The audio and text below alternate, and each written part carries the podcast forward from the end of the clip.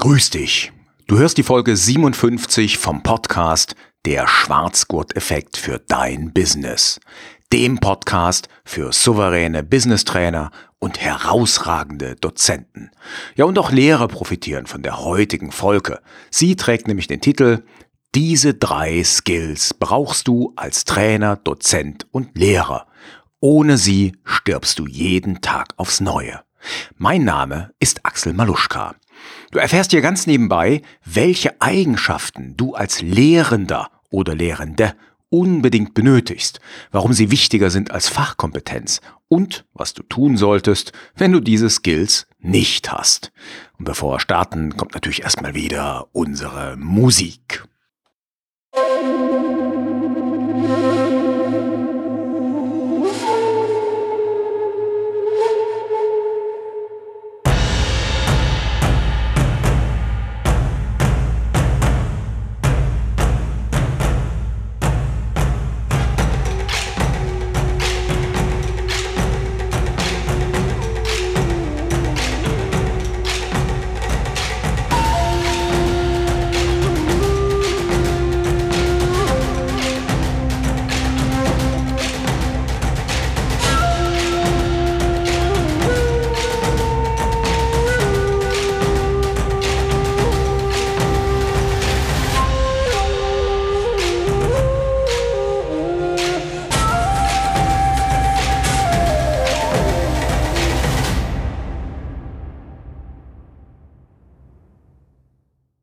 Vielleicht hast du dich jetzt zuerst gefragt, warum soll ich dem Axel denn bei diesem Thema zuhören?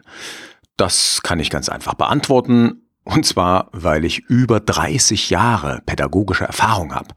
Und wenn ich sowas raushaue, dann fragen mich die meisten Leute so, hä? Wie, wann hast denn du angefangen zu unterrichten?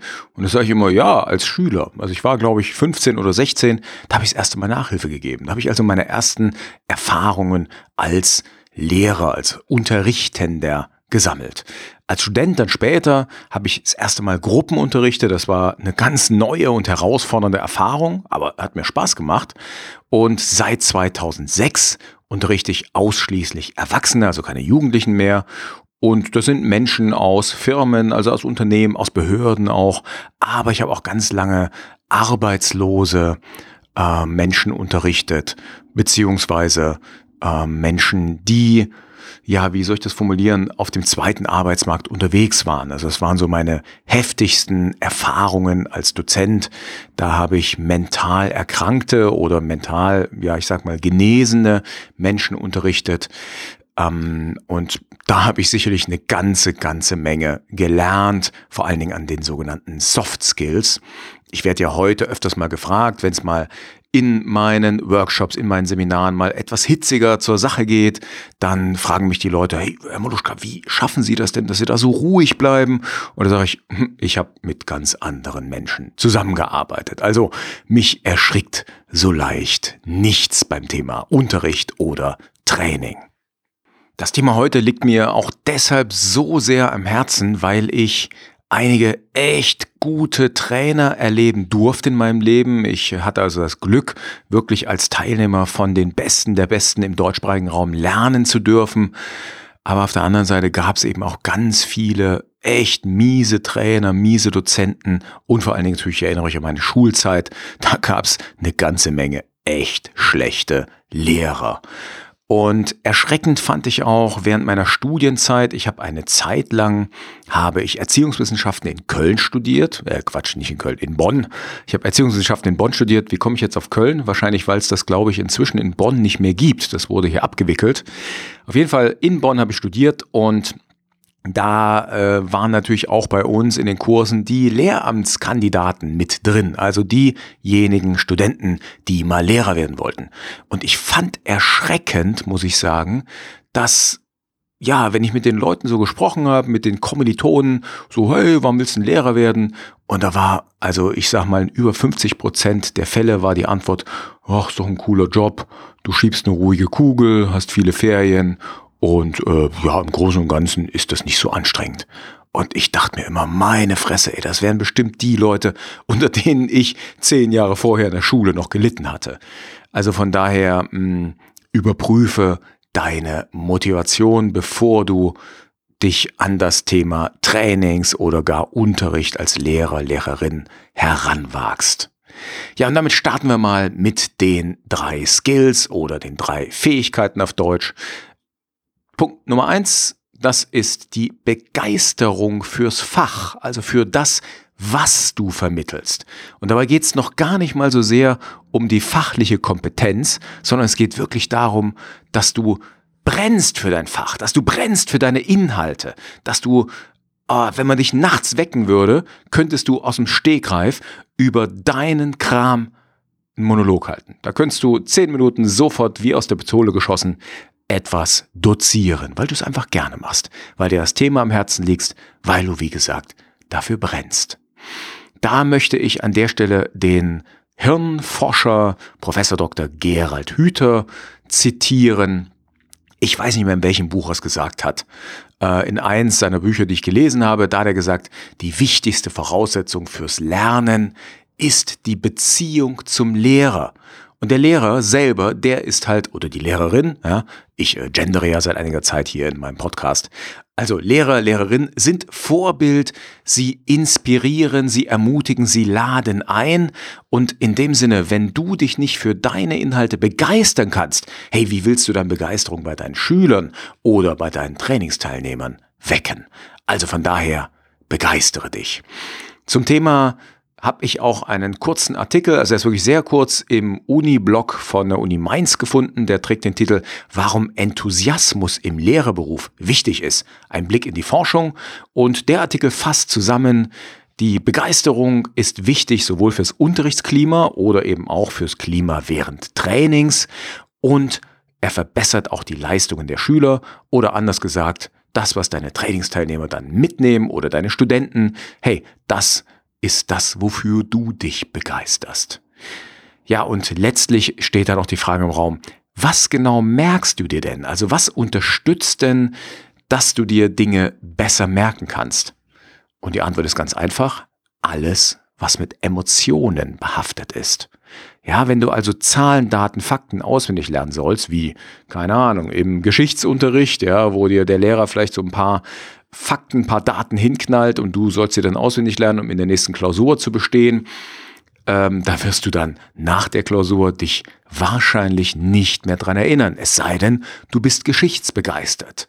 Wenn du aber mal daran denkst, an was erinnerst du dich in deinem Leben, ja, beispielsweise den ersten Kuss, den ersten Sex, dann machst du das deshalb, weil du in der Zeit sehr aufgeregt, sehr aufgewühlt warst, weil du viele, viele Emotionen mit dir rumgetragen hast und hey, an den ersten Kuss, an den ersten Sex, wahrscheinlich erinnern wir uns ein Leben lang daran. Oder wie ist das bei dir?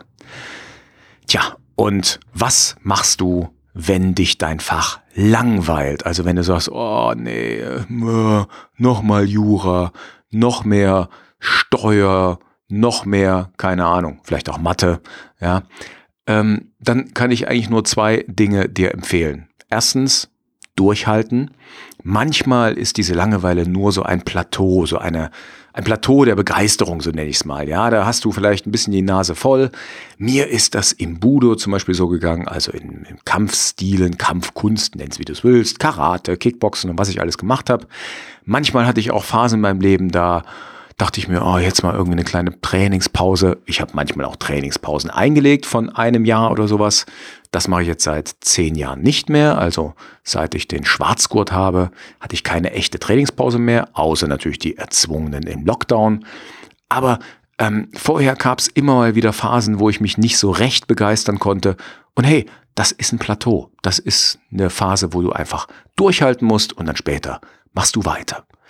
Wenn du aber merkst, oh, das Plateau, das dauert jetzt zwei Jahre, ich habe echt keinen Bock mehr auf mein Fach, dann kann ich nur sagen, hm, denk mal drüber nach, wie du das Fach wechseln kannst. Also wenn du äh, was weiß ich, Kommunikationstrainer bist und Kommunikation langweilt dich, du hast da nichts Neues dazu zu sagen, du hast nichts beizutragen, dann guck mal, ob du dich entweder vielleicht spezialisieren kannst oder ob du ja sowas ähnliches wie Kommunikation, was weiß ich, nonverbale Kommunikation, ob dich das eher reizt als Thema. Wichtig ist aber, dass du Lust hast, in das Thema einzutauchen und dann auch entsprechend am Ball zu bleiben. Kommen wir zu Skill Nummer zwei. Du solltest natürlich Freude an der Arbeit mit Menschen haben und speziell solltest du Freude daran haben, dass du den Menschen hilfst, besser zu werden, sich zu entwickeln. Also ich mag und brauche ja beides. Ich brauche einmal die Arbeit mit Menschen.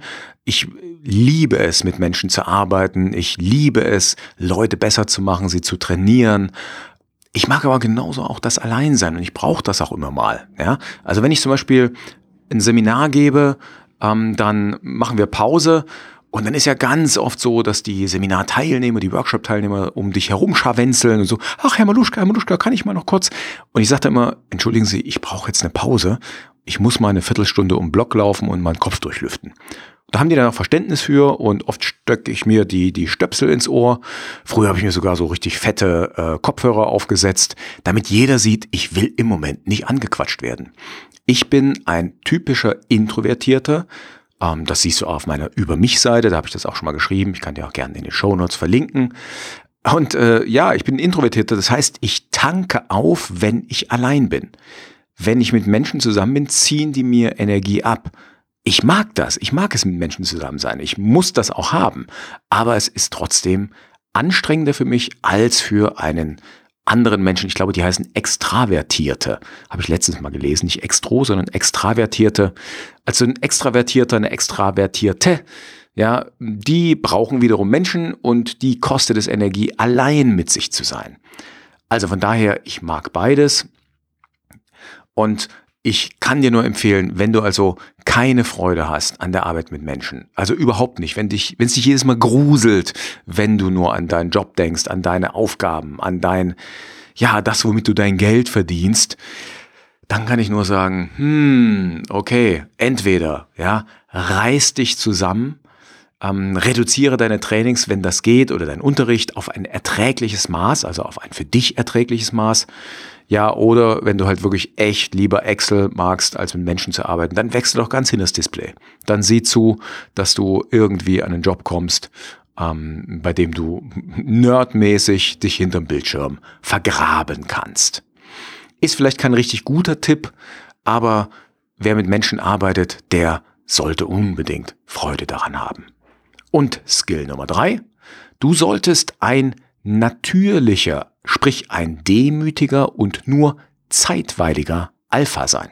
Ja, ich hätte jetzt auch sagen können, Leader, Führer wird ja irgendwie im deutschsprachigen Raum nicht mehr so oft und gerne gesagt, aber du solltest halt jemand sein, der natürlich den Menschen, die er da gerade unterrichtet, die er gerade, äh, ja, wie sagt man, trainiert, ähm, den solltest du vorstehen wollen, du solltest Spaß dran haben, Nummer eins im Raum zu sein. Gleichzeitig solltest du aber eine natürliche Nummer eins sein. Das heißt, die Schüler oder Teilnehmer, Teilnehmerinnen, Schülerinnen, die folgen dir in dem Moment freiwillig, weil du ihnen nämlich etwas zu geben hast, weil sie dank deiner Hilfe besser werden und natürlich, weil deine Begeisterung fürs Fach ansteckend ist. Du behandelst also die Menschen auf Augenhöhe. Und du weißt, in deinem Fach, da bist du weiter als die anderen, aber auf ihren jeweiligen Gebieten, da sind sie dir überlegen. Und das ist völlig okay. Du hast gerade das Glück, dass du diese Menschen unterrichten darfst, dass du sie trainieren darfst. Aber sobald das Training, der Unterricht vorbei ist, sind die Leute dir möglicherweise überlegen. Ja, Beispiel, ich habe mal für ein paar Jahre in einem sozialen Projekt gearbeitet. Dort habe ich junge Erwachsene unterrichtet, die äh, ja einen schwierigen Start ins Leben hatten. Und ähm, ja, na klar, war ich denen in Sachen Lebensgestaltung, auch in Sachen Bewerben, in Sachen Lebensplanung, auch in Mathe, Deutsch und so weiter, denen war ich überlegen, ist ganz klar. Aber sobald die Jungs und Mädels geredet haben über am Moped schrauben, äh, auch teilweise Moped frisieren und solche Geschichten, da war ich raus. Da konnte ich nur mit den Ohren schlackern und staunen zuhören. Also in diesem Sinne, ja, sei auch demütig und wisse, du bist jetzt gerade Trainer, du bist jetzt gerade Trainerin, Lehrerin, Dozentin, Dozent, Lehrer, aber wenn das Training vorbei ist, bist du wieder Mensch, bist du gleicher untergleichen. Und genau diese demütige Haltung empfehle ich dir, nimm sie mit in deine Workshops, Seminare, in deinen Unterricht. Wenn du das nicht schaffst, dann hm, kann ich nur sagen, Geh aus deinem Beruf raus. Wechsel den Job, ja. Schlechte Trainer, schlechte Lehrer, schlechte Dozenten haben wir zur Genüge und die versauen die Menschen, die versauen damit unsere Gegenwart und auch unsere Zukunft. Hey, wenn es nicht dein Beruf ist, ey, scheiß auf Beamtentum, auf sonst was, geh da weg. Du machst den Menschen und dir selber das Leben zur Hölle. Okay, ich hoffe, die drei Skills und die Tipps, die ich dir gegeben habe, haben dir ein bisschen was gebracht. Okay, sowas wie Wechsel den Beruf ist vielleicht nicht ganz so einfach umzusetzen, aber es mag vielleicht ein kleiner Denkanstoß sein. Ich bitte dich, wenn du meinen Podcast cool findest, dann drück doch mal den Folgen-Button, wenn du das noch nicht getan hast. Also werde Abonnent. Und die Show Notes zur heutigen Folge, die findest du unter maluschka.com 057 dazwischen ein Schrägstrich. maluschka.com slash 057 für die 57. Episode. Ich danke dir ganz herzlich fürs Zuhören. Ich darf jetzt mich einmal verabschieden in einen kleinen Urlaub. Meine Frau, mein Sohn und ich, wir machen ein bisschen Urlaub. Ich denke aber, dass ich die nächste Folge im gewohnten Rhythmus raushaue. Falls nicht, weißt du warum. Okay, mach's gut, ciao, ciao und tschüss.